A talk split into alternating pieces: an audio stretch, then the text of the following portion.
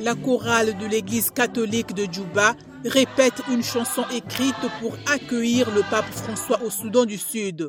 Les rues de la capitale ont été remises à neuf, les bâtiments repeints pour accueillir le pape âgé de 86 ans. Paul Angé est du bureau du président sud-soudanais. Près de 90% du travail est fini. 60% des 11 millions d'habitants de ce pays sont chrétiens, la plupart catholiques. Le père Samuel Abbé dirige l'équipe qui prépare la visite papale. Nous aimerions voir que la visite du Saint-Père nous apporte plus de bénédictions afin que le peuple du Soudan du Sud puisse coexister dans la paix et vivre ensemble comme des frères et sœurs. Le pape doit tenir une messe en plein air au mausolée pour le docteur John Garang, père de l'indépendance du Soudan en 2011.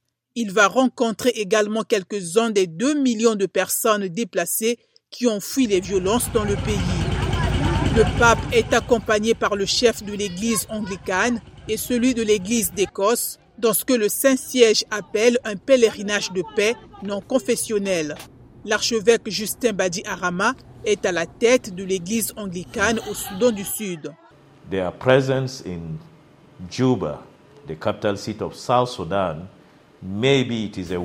leur présence à Djouba est peut-être une façon pour Dieu de nous rendre visite, pour inverser et minimiser tous nos défis et permettre à nos dirigeants d'avoir cet esprit de confiance plus fort les uns pour les autres, cet esprit du sacrifice de soi, pour mettre en œuvre ce qui reste de l'accord de paix qui n'est pas encore mis en œuvre.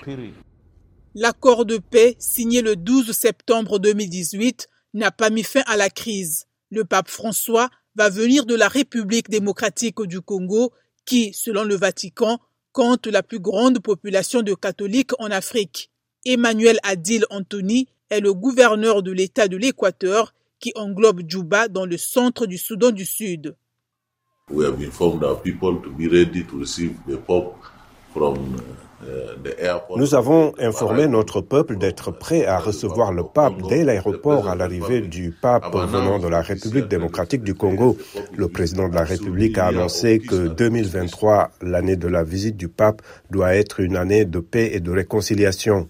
Les deux frères ennemis, le président Salva Kiir ainsi que le leader rebelle et ancien vice-président Riek Machar, ont déjà été reçus en 2019 par le pape François. Leur rivalité a déclenché depuis 2013 une guerre civile sans fin qui a fait plus de 400 000 morts.